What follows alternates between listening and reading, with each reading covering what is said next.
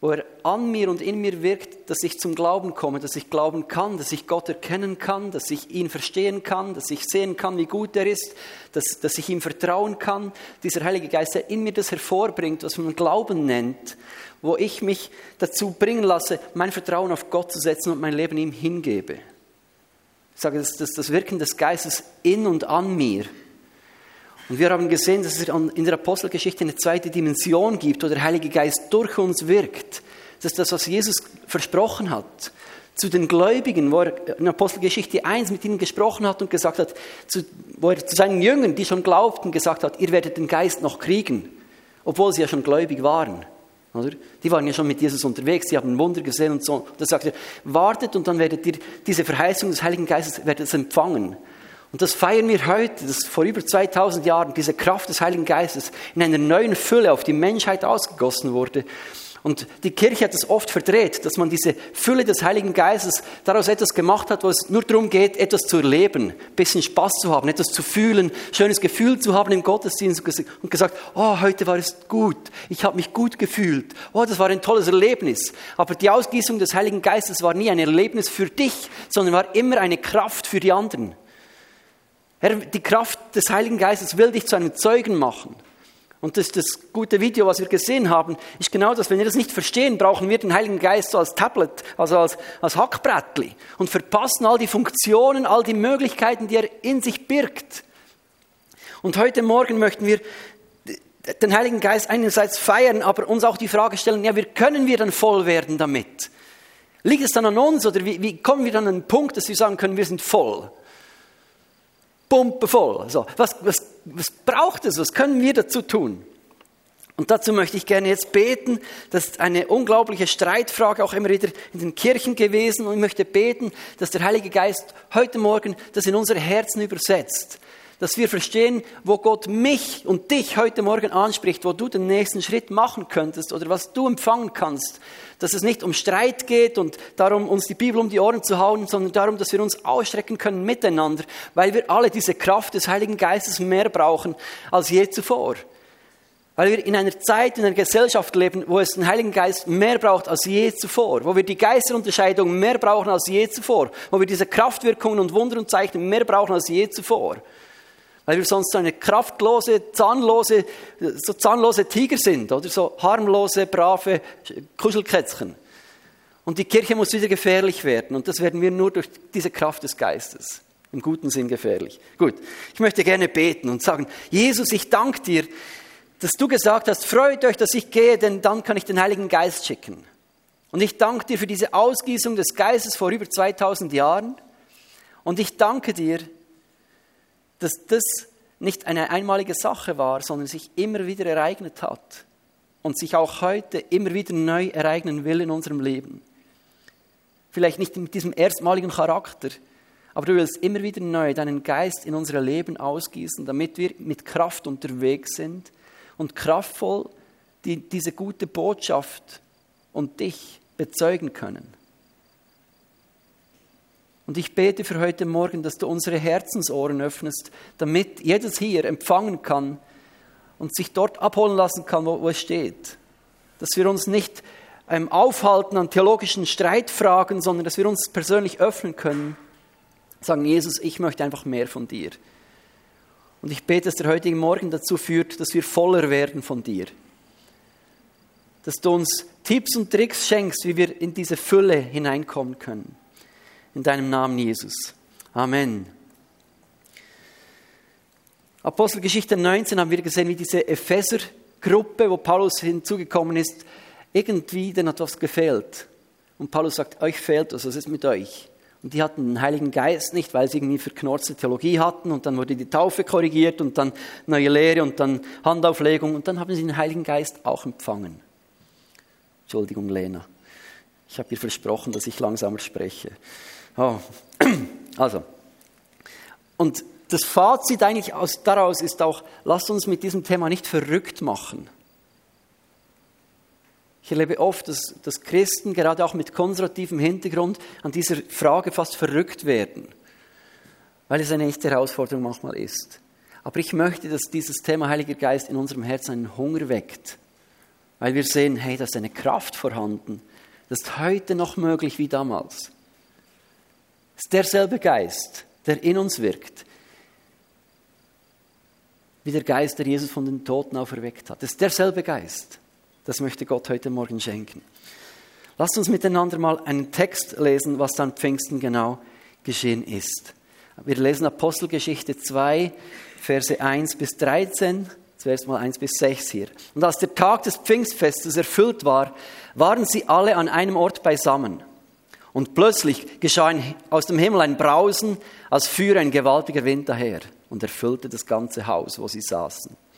Und es erschienen ihnen zerteilte Zungen wie von Feuer, und sie setzten sich auf jeden einzelnen von ihnen. Und sie wurden alle mit Heiligen Geist erfüllt und fingen an, in anderen Sprachen zu reden, wie der Geist ihnen gab, auszusprechen. Es wohnten aber in Jerusalem Juden, gottesfürchtige Männer von jeder Nation unter dem Himmel. Als aber dieses Geräusch entstand, kam die Menge zusammen und wurde bestürzt, weil jeder Einzelne sie in seiner eigenen Mundart oder Sprache reden hörte. Sie entsetzten sich aber und verwunderten sich und sprachen, siehe, sind diese nicht alle, die da reden, Galiläer? Wie hören wir sie denn ein jeder in seiner Muttersprache? Parther, Meder, Elamiter und die da wohnen in Mesopotamien, Judäa, Kappadokien, Pontus und der Provinz Asia, Phrygien, Pamphylien, Ägypten und der Gegend von Kyrene in Libyen und Römer, die bei uns wohnen, Juden und Proselyten, Kreter und Araber. Wir hören sie in unseren Sprachen die großen Taten Gottes verkünden. Sie entsetzten sich aber alle und waren ratlos und sprachen einer zum anderen, was wird es werden? Andere hatten ihren Spott und sprachen, die sind voll süßen Weins. Die Geschichte geht dann weiter, aber wir bleiben hier mal stehen. Kurz ein paar Beobachtungen hier zur Apostelgeschichte. Wie wir schon beim Passafest an Ostern sehen, sehen wir auch am Pfingsten, dass sich diese biblischen zentralen Feste erfüllen. An Passa starb das Opferlamm, um das ganze Volk Gottes vor dem Tod zu bewahren. Das Blut des Lammes hat das Volk Israel bewahrt vor dem Tod. Und an Ostern hat sich das erfüllt in Jesus Christus, der für uns gestorben ist und mit seinem Blut uns vor dem ewigen Tod bewahrt hat. An Pfingsten feiern die Juden, das war ein jüdisches Fest, nicht erst ein christliches, so, da feiern die Juden 50 Tage nach, nach der, dem Auszug aus Ägypten, feiern sie den Gesetzesempfang auf dem Berg Sinai, wo Gott durch Mose diese, diese zehn Gebote geschenkt hat. Da feiern sie die Gesetzgebung, die, die, das Geschenk der Tora ist Pfingsten.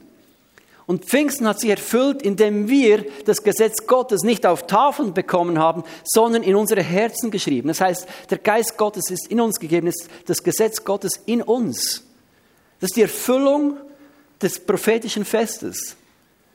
Das Laubhüttenfest steht noch aus. Im Laubhüttenfest feiern wir alle, dass wir Pilger sind auf dieser Welt und auf eine ewige Stätte zugehen.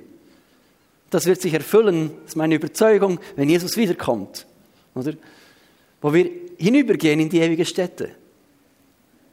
Ich weiß nicht, wann das sein wird, aber es kommt noch. Also diese Feste erfüllen sich. Zweitens, die zweite Beobachtung ist, es heißt hier im Text, der Geist Gottes wurde auf jeden einzelnen von ihnen ausgegossen, auf alle. Alle, die da waren. Für mich erstens ein Grund, bei den Gottesdiensten da zu sein. So, ich will da nichts verpassen, wenn der Geist ausgegossen wird. Kann auch zu Hause geschehen, aber Gott hat immer auch in der Gruppe gewirkt. Für mich wirklich ein Argument für den Gottesdienst. Er hat sich auf alle gesetzt und da waren nicht nur Männer, da waren auch Frauen und Kinder dabei. Die Juden haben Kinder immer stark integriert in alle Feste, in alle Gottesdienste. Er hat sich auf alle gelegt. Nicht auf die Leiter, nicht nur auf die Theologen, nicht auf die Ausgebildeten, sondern auf alle. Und wenn damals auf alle, dann auch heute auf alle. Danach auf dich. Dritte Beobachtung. Der Heilige Geist bringt eine Botschaft. Das Erste, was sie machen nach dem Geistempfang, ist was? Sie beginnen zu sprechen. Der Geist Gottes befähigt uns, etwas weiterzugeben. Und der will daraus. Der ist nicht gegeben zum Erlebnis, sondern ist gekommen, um eine Botschaft zu transportieren. Und was sprechen sie? Klatsch und Tratsch? Nein. Das heißt, wir hören sie alle von den großen Taten Gottes reden. Und ich glaube, daraus können wir auch spüren, wie fest, dass wir erfüllt sind vom Heiligen Geist. So eine Messlatte. Sprechen wir von den großen Taten Gottes oder nicht? Wenn immer nur Lästereien und Sachen rauskommen, sprechen wir nicht, ist nicht so viel Erfüllung auch da. Im Gegenzug heißt es nicht, dass du fromm sprechen kannst und du deswegen erfüllt bist. So. Können wir auch faken, ist klar. Okay. Aber er hat eine Botschaft, er macht uns zu Zeugen, der will da hinaus in die Welt. Das ist kein Geist der Furcht, der, der hat echt Kontaktsehnsucht mit Menschen. Das vierte, was ich da sehe im Text, ist, das Wirken des Geistes kann für Außenstehende sehr merkwürdig aussehen. Jene, die nicht dabei waren, sondern draußen, waren entsetzt, ratlos und voller Spott. Das fordert mich als Schweizer, der ich gerne neutral bin, auch heraus, weil wir sehen, dass die Kirche hat immer auch polarisiert. Oft nicht gut, oft nicht in der Liebe, aber auch wenn du voll im Geist bist, heißt das nicht, dass alle nur Applaus bringen und immer nur eitel Sonnenschein ist, sondern das löst immer auch Fragen aus bei Menschen, die das nicht kennen. Und dazu müssen wir einfach auch ein Ja kriegen. Wir sagen, ja, ist okay, wenn Menschen uns nicht verstehen. Ist okay, wenn Menschen unsere moralischen Wertevorstellungen nicht nachvollziehen können. Ist okay, wenn sie nicht verstehen können, warum wir das so leben mit Gott. Das ist okay. Das heißt nicht, dass wir deswegen komisch sind, aber wenn du nur zuschaust von außen, kann es sogar so wirken, als wären sie betrunken. Es kann sehr komisch aussehen. Und wir haben auch als Kirche eine Geschichte hinter uns, wo wir andere Menschen verurteilt haben wegen dem, was sie leben oder wie sie leben, auch mit dem Heiligen Geist. Und ich möchte nicht ein solcher sein, der Menschen verachtet und verurteilt aufgrund von dem, was ich sehe, sondern ich möchte einer von denen sein, der sich ausstreckt und empfängt. Und wenn jemand etwas erlebt mit Gott, möchte ich mich darüber freuen und meine Zeit nicht damit verbringen, zu beurteilen, ist das jetzt Gott oder nicht. Und ja, das kann nicht sein, der ist nach vorne oder nicht nach hinten umgefallen und das ist nicht das oder dieses. So, das ist gar nicht mein Job, diese Dinge zu beurteilen, sondern meine Aufgabe ist, selber voll zu werden mit diesem Heiligen Geist. Und dazu möchte ich gehören. Und jetzt lasst uns in diese Frage hineingehen, ähm, wie können wir dann diesen Heiligen Geist empfangen? Jene, die jetzt mit der Apostelgeschichte in dieser Serie ein bisschen mit dabei waren, haben das mitgekriegt. Wir sehen immer wieder so ein paar Elemente. Kurz zusammengefasst sehen wir, es gibt ein paar Voraussetzungen, welche grundsätzlich gegeben sind. Und ich sage grundsätzlich, keine Regel ohne Ausnahme, das wissen wir. Gott muss das nicht einhalten. Aber wir sehen, er hat sich ein Muster festgelegt, wie er grundsätzlich wirkt. Wir sehen das in der Apostelgeschichte recht gut. Im Grundsatz sehen wir das erste, also sehen das aus Apostelgeschichte 2,38, wo die Menschen fragen, ja, was sollen wir jetzt tun? Wir sehen, ihr habt das erlebt, was, was ist jetzt an uns? Und Petrus sagt dort, tut Buße, jeder von euch lasse sich taufen auf den Namen Jesu Christi zur Vergebung eurer Sünden und so werdet ihr empfangen die Gabe des Heiligen Geistes. Und dieser Dreischritt ist, beinhaltet drei wichtige Elemente, wo es für mich heute nicht darum geht, diese Schritte in der richtigen Reihenfolge zu machen, aber dass wir darauf achten, dass wir alles, alles tun von diesen drei Dingen. Und wenn etwas fehlt, geh nicht in den Kampfmodus, sondern sag, okay, ich möchte mehr. So. Er sagt, tu Buße, also diese Wiederherstellung der Beziehung zum Vater. Dieses Umkehren, dieses Umdenken, ich habe das, das Rohr platziert, das hat damit zu tun, diese Beziehung zum Vater wiederherzustellen, wieder zu connecten. Diese Buße ist ein Umkehr, ein Wiederanschließen mit, mit den himmlischen Verbindungen, so mit Gott. Und Buße gehört auch dazu, dass wir die Rohre reinigen, oder? Dass wir Dinge, wo die Rohre verstopft sind, entfernen lassen. Sagen, Vater, das ist Sünde, das sind Dinge, die mir im Weg stehen, dir zu vertrauen. Ich kläre das, ich mache da Platz. Also Buße führt dazu, dass unsere Verbindungsrohre in den Himmel frei sind. Dass wir angeschlossen sind beim Vater aller Vaterschaft. Das ist das, was Buße uns schenkt. Ein reines Gewissen. Reine Zuleitungsrohre. Damit die nicht verstopft und nicht verschmutzt sind, damit das Wasser sauber fließen kann. Stell dir vor, du hast eine Trinkwasserleitung und da ist mega viel Dreck drin. Ja, viel Spaß beim Trinken aus dem Wasserhahn. So. Es ist in unserem Interesse, dass wir diese Rohre reinigen. Und auch für all die, denen wir Wasser ausschenken von unseren Rohren, oder? Wenn deine Rohre verdreckt sind und du gibst Menschen Ermutigung weiter, gibst du immer auch Dreck weiter. Darum ist es ein Anreiz zu schauen, dass unsere Rohre sauber sind. Also tut Buße, klärt diese Beziehung mit dem Vater, klärt euer eigenes Leben. So, das ist eine Voraussetzung, wie Paulus das sagt. Und sagt, diese normale Reihenfolge grundsätzlich war immer, Menschen kamen zum Glauben, haben erkannt, da ist ein Gott, der mich liebt, so haben aus diesem Erkennen heraus gemerkt, oh, ich bin total schuldig, ich habe riesen Mist gemacht in meinem Leben, ich brauche Gnadenvergebung, haben Buße getan, also umgekehrt nicht einfach Entschuldigung gesagt, sondern eine Umwendung mit dem Leben und dann sich auf diesen Vater zubewegt. Das war dieser erste Schritt und das haben sie dann immer mit der Taufe ausgedrückt, wo sie sich im Wasser vor der sichtbaren, unsichtbaren Welt als Bekenntnis, das Untertauchen, so haben sie gesagt, ich gehöre zu Jesus, ich folge ihm nach, ich lasse mein altes Leben unten und ich komme in einem neuen Leben hoch. Und auch wenn du 30 Jahre schon mit Jesus unterwegs bist, aber du bist noch nicht getauft, mach diesen Schritt noch. Ja, warum sollte ich jetzt heute noch, ich ging ja bisher auch. Ja, weil Jesus es sagt. Punkt. Ich glaube, es braucht gar nicht mehr Argumente zur Taufe, als wenn Jesus etwas sagt, dann will ich es tun. Wenn ich ihm vertraue, dass er gut ist, dann tue ich es. So. Also, lasst euch taufen und dann, so werdet ihr empfangen die Gabe des Geistes. Dieser dritte Schritt sehen wir bei der ersten Kirche immer auch einmal vor der Taufe, einmal nach der Taufe, aber gehört immer auch zusammen zu diesem Bekehrungsprozess, wo Menschen ihr Leben diesem Jesus gegeben haben, haben zu glauben begonnen, haben sich taufen lassen und wurden mit dem Heiligen Geist erfüllt, als man ihnen die Hände auflegte. Okay. Apostelgeschichte 19 habe ich angesprochen, sehen wir dieses Bild der vermurksten Bekehrung, oder?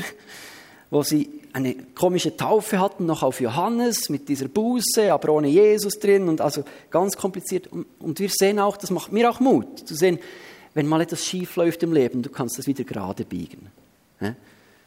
Und wenn du mal theologisch krumm abgebogen bist, du kannst wieder zurückkommen auf, auf den klaren Weg. Und wenn du merkst, dir fehlt was, ist das nicht Endstation, dann stell dich dieser, diesem Mangel oder dieser Herausforderung wie diese Epheser das gemacht haben.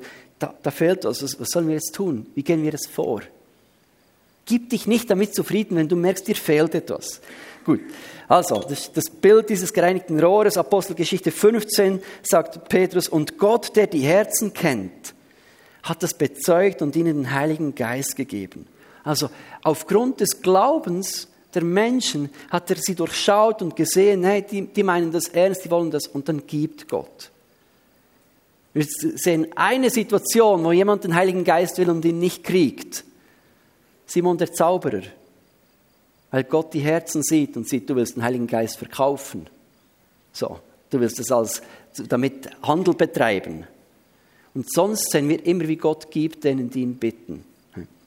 Also wir können darauf achten, dass wir angeschlossen sind, die Beziehung zum Vater da ist, die Rohre frei sind. So. Und die Taufe ist dann wie die Versiegelung dieser Rohre, damit das wirklich sicher ist, damit da nicht Dreck reinkommt. So. Und die Handauflegung ist auch ein Akt, den wir vielleicht zu wenig schätzen. Der Heilige Geist kannst du zu Hause gut erleben, aber wir sehen, dass es immer auch damit zu tun hatte, dass Menschen einander die Hände aufgelegt haben. Der Heilige Geist durch andere geflossen ist. Ich war gerade vor der Predigt, bin ich da gestanden im Worship. Elias hat mir die Hände aufgelegt und ich spüre, wie da Kraft fließt. Und nicht nur Wärme, weil es warm ist, sondern ich spüre, wie da Kraft kommt. Also unterschätzt es nicht. Wenn du Menschen siehst, denen du vertraust und wo du siehst, die sind voll mit Heiligem Geist, lass dir von denen die Hände auflegen. Ich sage nicht von jedem wilden Kauz, so prüft gut, aber, aber lass dir von Menschen, wo du siehst, die sind kraftvoll unterwegs, lass dir die Hände auflegen, da ist Kraft drin. Gut, dann der nächste Schritt. Und darauf möchte ich heute besonders eingehen. ist ja die Frage, ja, ist denn Gott nicht souverän? Also ich habe jetzt diese Bedingungen erfüllt, ich habe mich, ich habe mich bekehrt, ich glaube, ich habe Buße getan, ich reinige mein Leben, meine Rohre sind angeschlossen, ich kenne den Vater aller Vaterschaft, ich lebe mit ihm und jetzt? Jetzt warte ich zu Hause in meinem Wohnzimmer und hoffe darauf, dass eines Tages Gott daran denkt, oh, da ist noch irgendjemand, den Frutigen, der muss ich wieder mal eine Portion vorbeibringen. Und einige von uns warten dann in ihrem Zimmer und haben das Gefühl, Gott hat mich vergessen, der kommt nie vorbei. So. Wie der Samichlaus, wenn Kinder zu Hause sind und keine, äh, Samichlaus, St. Nikolaus, kennt ihr das in der Ukraine? Dieser,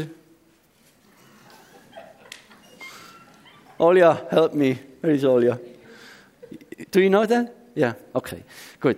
Also, gibt es doch oft diese Situation, du bist mit der Familie zu Hause und die Kinder freuen sich, Samichlausentag, und dann kommt keiner. Und viele Christen empfinden oft so, wenn es um den Heiligen Geist geht. Sie sitzen zu Hause und denken, vielleicht kommt heute mal was und es kommt einfach nichts. Also ist die Frage, sind wir diesem, sind wir wie Opfer? Sind wir wie dem Zufall ausgesetzt? Ja, irgendwo, pff, ah, jetzt habe ich mal eine Portion gekriegt, da schön, oder ich bin wieder leer ausgegangen. Oder gibt es Dinge, die wir tun können, um selber voll zu werden? Ich möchte euch etwas vorlesen aus Epheser 5,18. Paulus schreibt, berauscht euch nicht mit Wein. Später schreibt er auch, Timotheus, trink ab und zu ein bisschen Wein, aber hier, die haben zu viel genommen, genau. Berauscht euch nicht mit Wein, worin Ausschweifung ist, sondern werdet voller Geist, indem ihr zueinander in Psalmen und Lobliedern und geistlichen Liedern redet und dem Herrn mit eurem Herzen singt und spielt. Sagt alle Zeit für alles dem Gott und Vater Dank im Namen unseres Herrn Jesus Christus.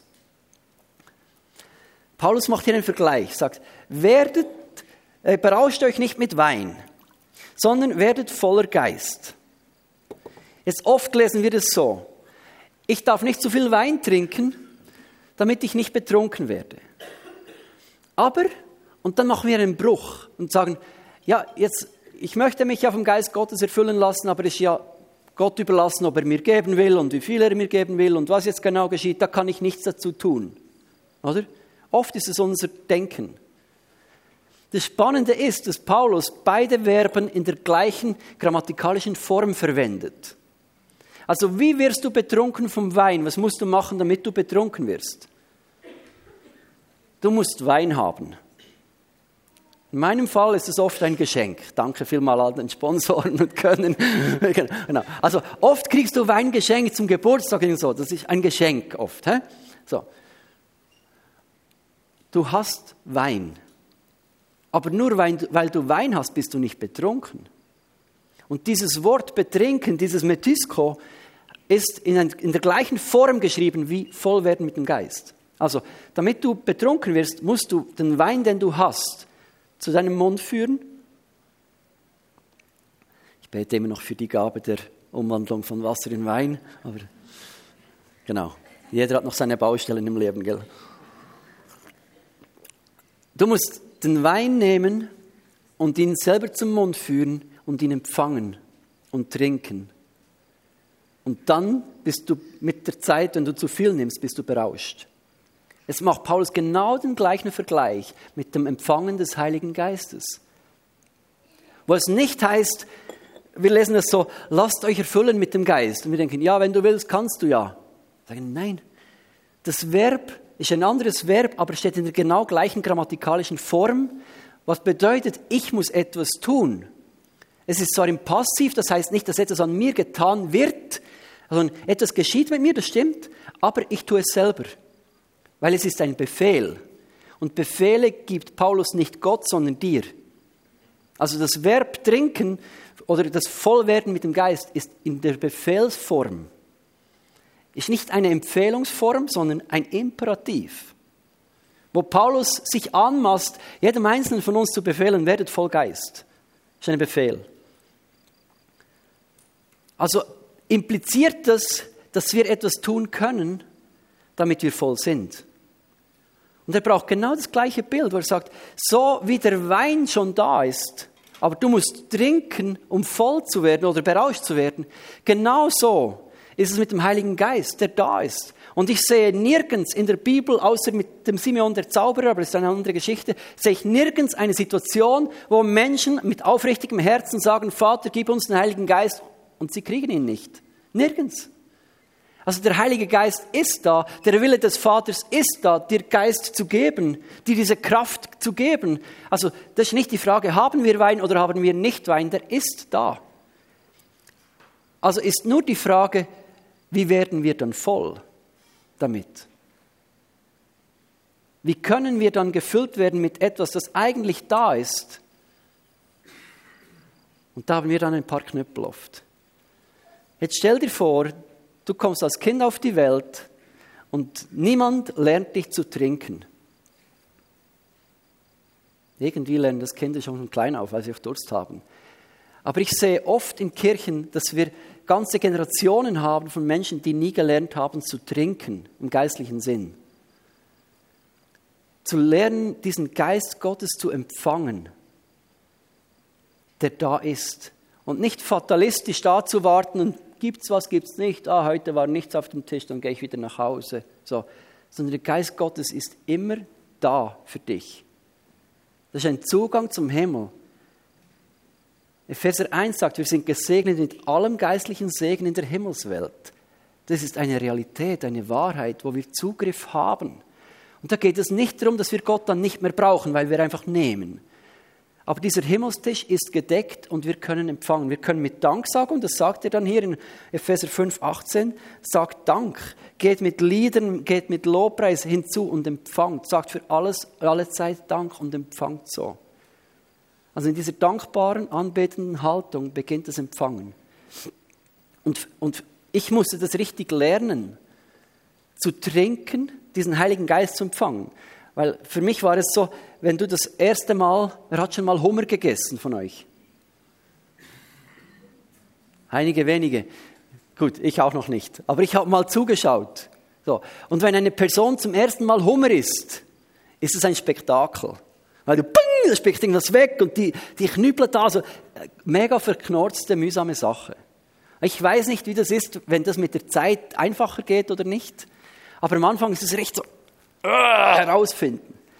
Und jetzt, wenn du das erste Mal, stell dir vor, du bist 30-jährig und du willst zum ersten Mal im Leben aus einem Glas trinken. Und du hast theoretisch gelernt, wie du das machen musst, welche Signale du da anstellen musst. Und so, okay, erster Schritt, ich muss die Hand ausfahren, dann das Glas greifen, dann hochheben, dann was ist denn? Mund öffnen. Oh, jetzt dieser Schluckprozess. Wie, wie steuere ich diesen Schluckprozess? Oder? Wenn du das mit deinem Verstand steuern willst, leck, ist das eine verknorzte Sache. Und genau da haben wir als, als Schweizer Christen, sage ich jetzt mal, oft einen Knüppel, weil wir so verkopft sind. Weil wir mit unserem Verstand dieses Empfangen und Trinken des Heiligen Geistes irgendwie steuern und kontrollieren wollen und merken, das fühlt sich mega krampfhaft an. Und dabei ist es eine ganz einfache Sache, wo du weißt, etwas ist dir gegeben, das ist eine Kraft Gottes, die Gott dir geben will, damit du Zeuge bist. Also es gibt keinen Grund, wieso Gott dir den Heiligen Geist nicht geben sollte, wenn du Zeuge sein willst. Wenn du deine Beziehung geklärt hast. Es gibt keinen Grund. Also das ist da. Also die Kunst besteht nur darin, dass wir lernen zu trinken dass wir lernen, den Heiligen Geist zu empfangen. Und je mehr du das machst, desto einfacher wird es, wo du merkst, das ist wie ein Fließen, wo du den Mund öffnest und empfängst, wie beim Wasser. Und mir hat es geholfen, dass ich das körperlich ausgedrückt habe. Und wenn ich, wenn ich bete, wenn ich alleine bin oder am Spazieren bin, das eine, was mir hilft, ist, dass ich mir selber diese Hände so ausstrecke, nicht für euch, das mache ich für mich, weil es mir hilft, bewusst zu werden, ich gehe auf Empfang. Ich bin jetzt da, um zu empfangen. Die Hände machen gar nichts mit Gott. Schau nicht, dass der Heilige Geist besser fließen kann. Das ist ja nur für mich. So, damit ich mir bewusst werde, ich, ich empfange jetzt. Und manchmal ist es, als würde ich den Heiligen Geist einatmen. Sagen, danke Jesus, der Tisch ist gedeckt, das, der Heilige Geist ist da und ich stelle mir das vielleicht vor wie ein Glas Wasser und sage, und ich empfange dich, Heiliger Geist, ich danke dir, dass du da bist und ich danke dir, dass du jetzt in mein Leben kommst und mich jetzt füllst. Und ich empfange ihn mit Danksagung und nicht, dass ich da hocke wie vor dem Tisch und denke, ja, so ein Glas wäre jetzt toll. Und, und immer darauf warte, dass der Vater kommt und dir dann noch den Shoppen gibt. Weil der Vater im Himmel sagt, der Tisch ist gedeckt, bedien dich, mein Kind, bedien dich. Du brauchst diese Kraft, aber ich möchte dir nicht immer schöppeln bis ins hohe Alter, sondern trink, das da. So werdet voller Geist.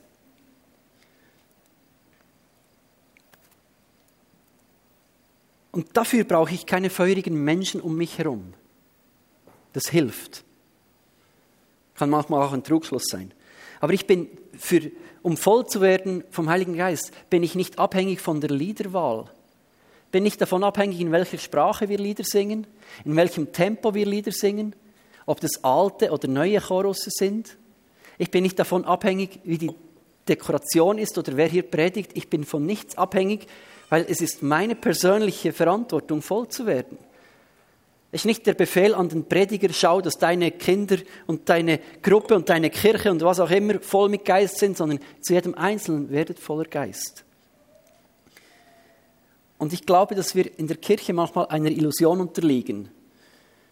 Dass man herkommt und dann geht es einfach zu spüren, oder? Du spürst, ah, heute ist es warm, sensible Menschen, die viel wahrnehmen, merken, ah, heute ist der Heilige Geist stark da. Und manchmal ist es so, pff, so kraftlos. Und wir sind dann manchmal in der, in, der, in der Versuchung, dass wir das beurteilen und sagen, das war ein guter Gottesdienst, das war ein schlechter Gottesdienst. Aber das ist ja gar nicht der Punkt. Oder wir sind im Trugschluss, wir denken, oh, heute habe ich, viel, habe ich viel Feuer gespürt. Wow, jetzt bin ich erfüllt. Ich sage, nein, du hast viel Feuer gespürt. Die Frage ist, hast du viel Feuer in dir drin? Und mein Wunsch ist, wenn wir zusammenkommen und Gottesdienst feiern, ist nicht, dass wir alles Temperaturmesser sind, also Thermostaten, die sagen, ja, 37 Grad, ja, 38 Grad, so, sondern dass wir zusammenkommen, um miteinander voll zu werden, um miteinander Feuer zu empfangen. Und nicht diese Beurteilung, ja, heute war es sehr gut, heute war es 80 Prozent. So. Das ist Gott so egal, dein Urteil über die Stimmung im Gottesdienst. Und es geht auch nicht darum, wie gut du dich fühlst und was du das Gefühl hast, was die anderen um dich herum haben, sondern was du persönlich kriegst und selber trinkst.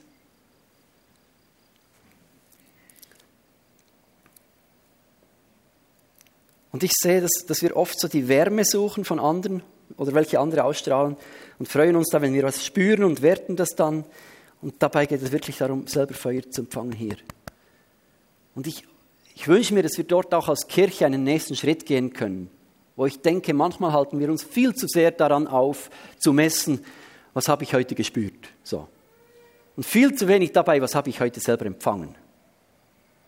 Gut. Lass uns noch kurz auf ein paar andere Dinge eingehen. Was kann uns denn hindern, es gibt ein paar Blockaden, die uns hindern können. Die liegen aber nicht beim Vater, sondern bei mir.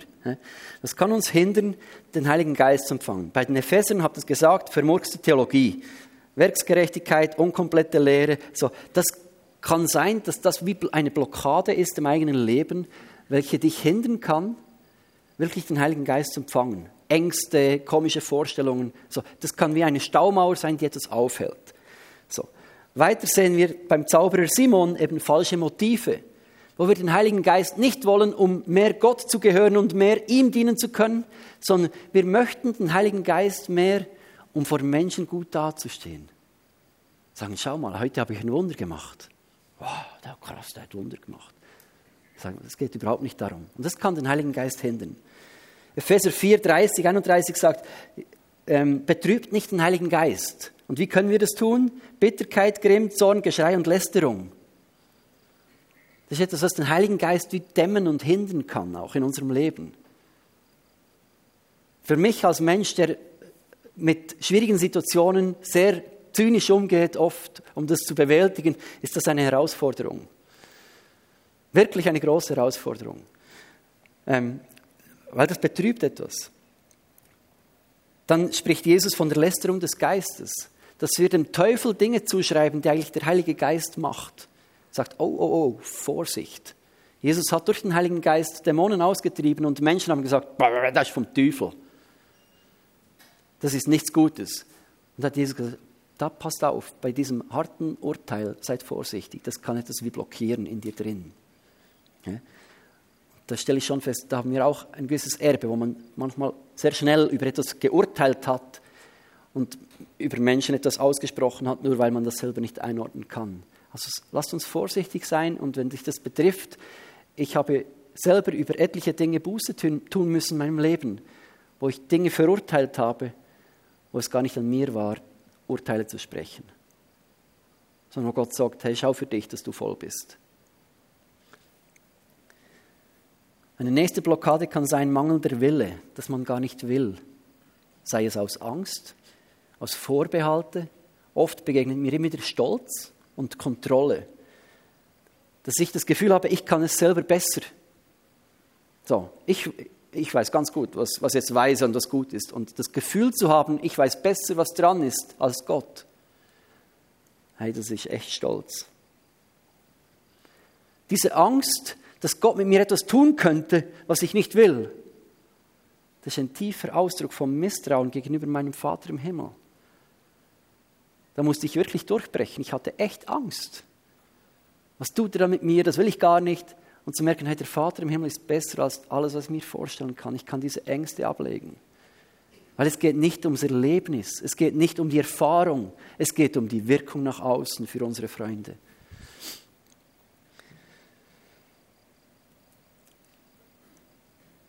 Und auch diese Kontrolle abzulegen. Ich war lange in diesem Modus, ich möchte zwar etwas erleben, aber, aber. Und dann kam mein Schubladli meine Schublade und sage, aber es muss so geschehen. Ne? Das will ich nicht, das will ich nicht, das will ich nicht. So, in diesem Rahmen, Gott, kannst du wirken, sonst nicht. So. Ne? Das ist ein großer Platz, mach mal. So spielt Gott nicht, weil dann ist er ein Diener und Gott will Gott sein.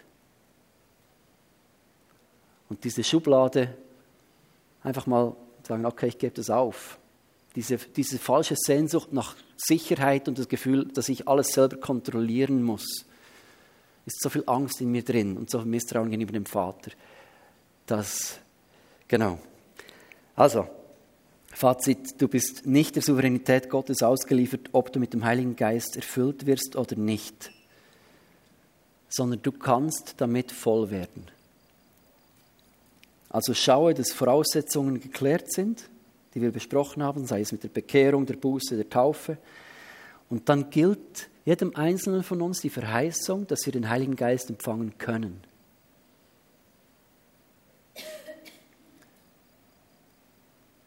Und wir dürfen wissen, dass dein Vater ist, der nicht zurückhalten wird. Wenn das für dich der Punkt ist, wo du stehst, dann beginne mal durch die Brille des guten Vaters das Neue Testament zu lesen. Blick auf das Leben von Jesus, auf all seine Aussagen, was er über den Vater offenbart. Weil du dann merken wirst, für mich war dieser Schlüssel, wo er sagte, wenn ihr schon eure Väter um Essen bittet, werden sie euch nicht Schlangen geben oder Steine. Wie viel mehr wird der Vater im Himmel denen Guten geben, die ihn bitten? Wie viel mehr? Also wovor haben wir Angst? Wieso zweifeln wir so sehr? Wie viel mehr wird der Vater im Himmel, der ein guter Vater ist, völlig gerecht und heilig, denen sein Bestes geben, was er hat? Wenn er uns auch seinen Sohn nicht vorenthalten hat, wie viel mehr wird er uns auch seinen Geist geben? Wenn er zugelassen hat, dass sein Sohn Jesus Christus gekreuzigt wurde auf übelste Art und Weise, gelitten hat, zerstört und gefoltert wurde, sein Blut vergossen hat, sein eigener Sohn, sein geliebter Sohn. Warum sollte er dann sagen, jetzt den Geist gebe ich nicht? Den Sohn hattet ihr schon, jetzt den Geist halte ich zurück. So. Wie viel mehr wird er denen geben, die ihn bitten? Und dann lerne zu trinken. Das kann ich dir nicht abnehmen. Aber nimm doch das mal mit nach Hause, mach Übungen hock auf einen Sessel oder geh spazieren und dann stell dir das mal bildlich vor, wie du trinkst, wie du diesen Heiligen Geist empfängst. Und dann musst du nicht Angst haben, dass irgendein okkulter Geist kommt. Also wenn du den Vater bittest, dir den Heiligen Geist zu geben, hat Jesus gesagt, gib dir nicht Stein und nicht Schlange, dann auch nicht Dämonen. Also hab keine Angst, oder? Dann gib dir den Heiligen Geist und dann empfange dann lerne zu trinken. Und du wirst plötzlich merken, wie irgendwie eine Kraft fließt. Und für mich ist das ein wichtiger Teil in meiner Spiritualität, wo Bibel lesen, wo Anbetung dazugehört, wo Fürbitte dazugehört, ist für mich Trinken, Empfangen. Ich hoffe, ihr versteht dieses Bild. Ich rede nicht vom Wein. He? Heißt nicht, dass ich Alkoholiker bin. So, ich, ich will auf dem Heiligen Geist trinken. Ich hoffe, ihr versteht das wirklich richtig. Gut. Also, lasst uns abschließen. Vielleicht hast du heute auch einfach Durst nach mehr. Oder du sagst, ich stehe wirklich theologisch mit dem Kopf an und brauche wie Durchbruch aus meinem verkopften Christentum, wo meine ganze Nachfolge einfach hier oben sitzt und wenig Kraft fließt. Dann lass dir doch heute die Hände auflegen. Wir haben ein paar Leute gefragt, die werden dann Badges umhängen, so vom Ministry-Team. Dann geh doch zu ihnen, lass dir die Hände von ihnen auflegen und betet für diese Dinge. Vielleicht merkst du, meine Rohre sind verstopft ich muss was klären vor Gott. Dann bekennt das vor einer Person, klärt das, betet und dann betet füreinander. Vielleicht sind es sonst Dinge, wo du merkst, ah, da bin ich herausgefordert. Betet und dann empfangt. Vielleicht sitzt du auch da und merkst, ah, der Etti, der provoziert mich wie verrückt. Das, ich spüre, da arbeitet es teilweise auch ganz stark und vielleicht geht dir das auch zu schnell. Das ist auch kein Problem. Aber geh nicht nach Hause und denke, ja, ist wieder die Rettung mit seinem Furz, so, sondern mach's wie die Gemeinde in Berea, oder Apostelgeschichte 17. Die haben von Paulus auch Dinge gehört, welche sie herausgefordert haben. Und das heißt, sie gingen nach Hause und haben anhand der Schrift geprüft, ob sich so verhielte. Also mach nicht einfach so ausschütten, will ich nicht, brauche ich nicht, nichts für mich, sondern nimm es mit nach Hause und, und prüf anhand der Schrift, ob sich so verhielte. Nicht wegen mir, sondern wegen dir. Und vielleicht ist für dich auch dran, die Taufe nachzuholen oder zu machen. Und du sagst, ich bin Christ geworden oder ich bin schon lange Christ, aber ich habe es gar nie gemacht. Nächsten Sonntag, 4. Juni, wäre die nächste Möglichkeit, dich noch kurzfristig anzumelden. Genau, das wäre jetzt gerade der Jubelsong für die, was ich taufen Also, ich möchte hören mit diesem Zuspruch. Wenn nur ihr, die ihr böse seid, dennoch euren Kindern gute Gaben zu geben wisst, wie viel mehr wie viel mehr wird der Vater im Himmel denen Gutes geben, die ihn bitten? Und Vater, ich danke dir für diese Zusage. Ich danke dir, dass wir Kinder von dir sein dürfen, dass wir mit dir leben dürfen, dass wir in eine Beziehung mit dir hineinkommen durften, dass wir Vergebung empfangen durften, dass du unsere Gewissen gereinigt hast, dass du uns neues Leben geschenkt hast durch diese Kraft des Heiligen Geistes, durch diese Wiedergeburt. Und ich danke dir, dass du aber auch einen Plan mit uns allen hast. Ein Plan, der weit über, über das ähm, Überleben hinausgeht, wo es nicht nur darum geht, in den Himmel zu kommen, sondern dass es darum geht, dass wir jetzt Zeugen sind durch diese Kraft des Geistes. Und ich bete, dass wir dort einen gesunden Zugang kriegen zu diesem Thema. Wo es nicht um Erlebnisse geht, wo es nicht darum geht, voreinander etwas zu, zu protzen oder etwas darzustellen, sondern wo es darum geht, dass wir mit dieser Kraft gefüllt sind, damit die Menschen um uns herum gesegnet werden. Weil es hier immer um unsere Nächsten geht. Weil bei dieser Ausgießung der Fülle geht es immer um Evangelisation und Mission. Immer um Dienst. Das machen wir für die anderen nicht für mich persönlich. Und darum bete ich, Jesus, jetzt für eine Freisetzung von Hunger und Durst in unserem Leben, so dass wir eine göttliche Unzufriedenheit empfangen. Wo wir sagen, okay, ich will mehr davon. Ich will mehr gefüllt werden mit dieser Kraft. Ich gebe mich nicht damit zufrieden, weil ich die Menschen um mich herum liebe. Ich will mich nicht mit falschen Dingen zufrieden geben oder mit zu wenig, sondern du sagst, werdet voll. Und da bete ich Jesus für Durchbrüche, dort wo wir verkopft sind. Ich bete für Durchbrüche, wo Dinge verstopft sind. Ich bete Jesus auch für Freisetzung von neuer Kühnheit für uns alle, damit wir zu Menschen werden, die von den großen Taten Gottes erzählen. Und das mit Kraft. Nicht nur mit Worten, sondern immer begleitet von Kraft. Ich bete, Jesus, für neuen Glauben, wenn wir mit Menschen beten, wenn wir mit Menschen unterwegs sind, dass auch dort Wunder und Zeichen geschehen, dass Menschen geheilt werden, dass Menschen berührt werden, dass sie diese Kraft Gottes ganz konkret erleben. Und ich bete, dass du uns diese Selbstgenügsamkeit, dieses fette Herz aus unseren Herzen rausreißt. Diese Bequemlichkeit, das ist doch so gabbig. Diese Harmoniesucht, reißt es aus unseren Herzen raus und weg in unseren Herzen neu diese Sehnsucht für Menschen, die dich noch nicht kennen. Für Menschen, die ohne dich unterwegs sind. Für Menschen, die, die sich nach Hoffnung sehnen. Damit wir ihnen durch die Kraft deines Geistes wirklich wahre Zeugnisse sein können, Jesus. Und das beten wir. In deinem Namen. Amen. Lass uns noch mal in eine Zeit gehen vom, vom Lobpreis, wo du vielleicht persönlich trinken willst und wie gesagt, das Angebot hinten beim Kreuz steht. Nimm Gebet in Anspruch. Wenn du möchtest, dass dir jemand die Hände auflegt, dann komm dort zum Kreuz und wir beten gerne.